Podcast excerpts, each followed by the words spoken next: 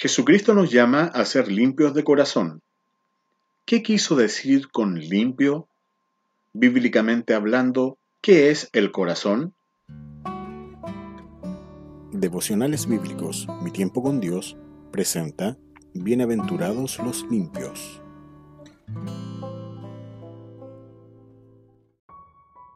Es un honor poder saludarles en este nuevo episodio. Hoy estudiaremos la siguiente bienaventuranza, Mateo capítulo 5, verso 8. Bienaventurados los de limpio corazón, porque ellos verán a Dios. En el episodio anterior comenzamos a ver el cambio que significa la quinta bienaventuranza. Las primeras cuatro hablan de nuestra condición interior y desde la quinta enfatiza en nuestra conducta, es decir, cómo el interior debe reflejarse en nuestras obras. Recuerda usted que las obras no salvan, solo Cristo salva, pero también debemos recordar que las obras demuestran que Jesús es mi Salvador. El discípulo debe ser como su maestro. En esta bienaventuranza Jesús dice que solo los puros verán a Dios. La pregunta sería, ¿quién es lo suficientemente puro para ver a Dios? Si me comparo con otras personas, es probable que me considere lo bastante puro para ver a Dios. Si me comparo con el asesino, con el estafador, con el vividor, con el depravado sexual, me siento orgulloso de no ser como ellos. Si me comparo con hombres que han hecho atrocidades, lo más probable es que piense que yo soy un super santo. Por eso, en lugar de tener nuestra propia medida de lo que es ser limpio y puro de corazón, veamos cuál es la medida de Dios para la santidad. El Salmo 24, versos 3 y 4 dice, ¿Quién subirá al monte de Jehová? ¿Y quién estará en su lugar santo? El limpio de manos y puro de corazón, el que no ha elevado su alma a cosas vanas ni jurado con engaño. Hay solo una respuesta posible para esta pregunta. ¿Quién subirá al monte de Jehová? Analicemos. ¿Hay algún humano que sea totalmente limpio de manos, puro de corazón y que jamás haya pecado? Creo que ya nos dimos cuenta que hay solo una opción. Uno que fue verdadero Dios y verdadero hombre. Jesús. Ningún otro hombre, ningún otro humano cumple con el requisito expuesto en este verso de Salmos. Mi enfoque ahora debe cambiar. Ya no miro mi supuesta superioridad moral y qué tan puro soy frente al asesino, al ladrón o violador Ahora debo mirar qué tan puro soy frente a Jesucristo. Y obviamente mi ego se va al suelo. Necesitamos la obra redentora de Cristo. Él ha venido precisamente a purificar nuestros corazones. Sin la obra de Jesús jamás seré puro. Y por consiguiente, jamás veré a Dios. Y precisamente a eso vino. A eso vino Cristo. A rescatarnos de la muerte, librarnos del pecado y limpiarnos de toda nuestra impureza. Por eso la gloria es solo de Él. Entonces debo preguntar qué significa ser puro de corazón. ¿A qué se refiere Jesús con mencionar el corazón? Cada vez que nos referimos al corazón, estamos hablando del interior de cada persona. No hay una distinción bíblica clara entre corazón y mente, por lo tanto asociamos ambas cosas. Tal como leemos acerca del hombre en Proverbios capítulo 23, verso 7, porque cuál es su pensamiento en su corazón, tal es él. Lo que somos en nuestro interior se refleja en nuestro exterior. Las decisiones que tomo, las cosas que hago o digo y las cosas que pienso vienen de mi corazón. Jesús dijo que de la abundancia del corazón habla la boca. Puedo mostrar una apariencia de bondad, puedo hacer creer a todo el mundo que soy un muy buen cristiano, pero Dios ve más allá de lo que vemos nosotros. Al profeta Samuel esto le quedó claro. Leemos en 1 Samuel capítulo 16, verso 7. Porque Jehová no mira lo que mira el hombre, pues el hombre mira lo que está delante de sus ojos. Pero Jehová mira el corazón. Entonces, ¿qué significa ser limpio de corazón? ¿Cómo definimos ahora la palabra limpio? Nos quedó claro que corazón es el ser interior. Pero ¿qué significa ser limpio? La palabra griega para limpio es kazaros, que significa, en una primera acepción, libre de mezclas impuras, sin tacha. Y una segunda acepción significa puro por haber sido limpiado. Vamos a ver en detalle estas dos acepciones de la palabra cazaros. Esto nos lleva a un análisis más profundo. Dios es totalmente puro, en Él no hay mezclas. Él es todo luz, no tiene comunión con las tinieblas. Sin embargo, en nuestro caso, debemos entender que hemos sido purificados por Cristo, pero también debemos buscar a diario vivir con la pureza que Dios exige. Una de las acepciones de la palabra limpio, casaros, es puro por haber sido limpiado. En Romanos 3 dice que no hay justo ni siquiera uno, pero también dice en los versos 23 al 26, por cuanto todos pecaron y están destituidos de la gloria de Dios, siendo justificados gratuitamente por su gracia, mediante la redención que es en Cristo Jesús, a quien Dios puso como propiciación por medio de la fe en su sangre, para manifestar su justicia a causa de haber pasado por alto en su paciencia los pecados pasados, con la mira de manifestar en este tiempo su justicia, a fin de que Él sea justo y el que justifica al que es de la fe de Jesús. Nuestro corazón es impuro, nuestras obras también.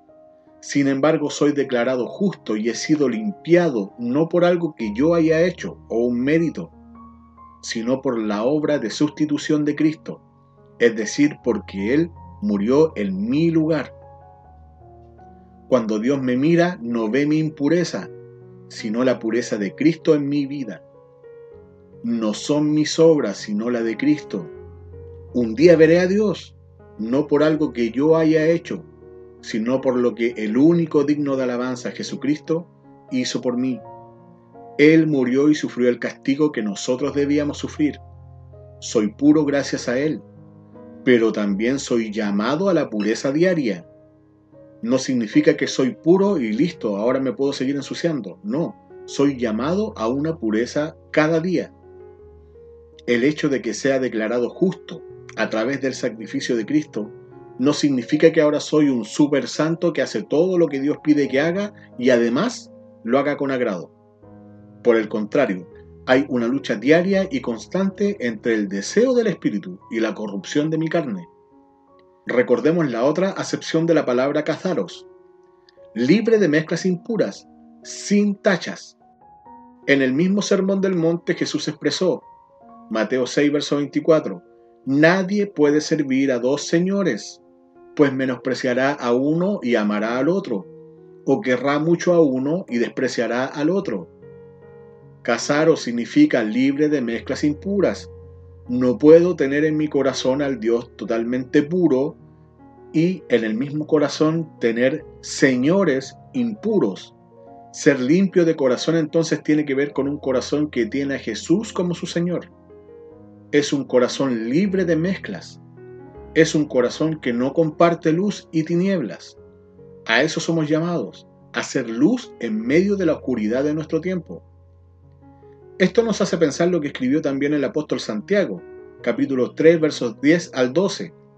De una misma boca salen bendición y maldición. Hermanos míos, esto no debe ser así. ¿Puede acaso brotar de una misma fuente agua dulce y agua salada? Hermanos míos, ¿acaso puede dar aceitunas una higuera o higos una vid? Pues tampoco una fuente de agua salada puede dar agua dulce. El llamado es a la pureza total. Es un llamado a una vestidura blanca inmaculada, sin manchas en sí. Sin lugar a dudas, en este avance diario de pureza, en esta necesidad diaria de pureza, en esta exigencia día a día de ser puros, fallamos. Continuamente fallamos. Manchamos nuestras vestiduras a diario. No podemos en nuestras fuerzas.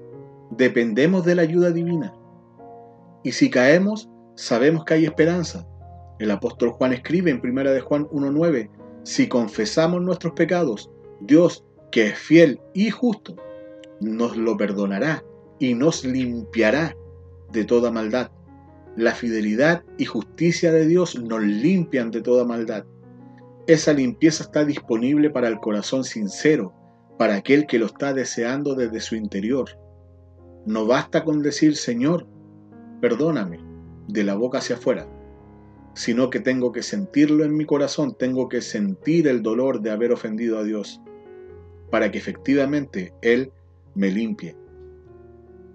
Bienaventurados los de limpio corazón, porque ellos verán a Dios, habiendo entendido lo que significa corazón, que es nuestro ser interior, y lo que significa ser limpio, podemos poner la primera parte de esta bienaventuranza en nuestras propias palabras.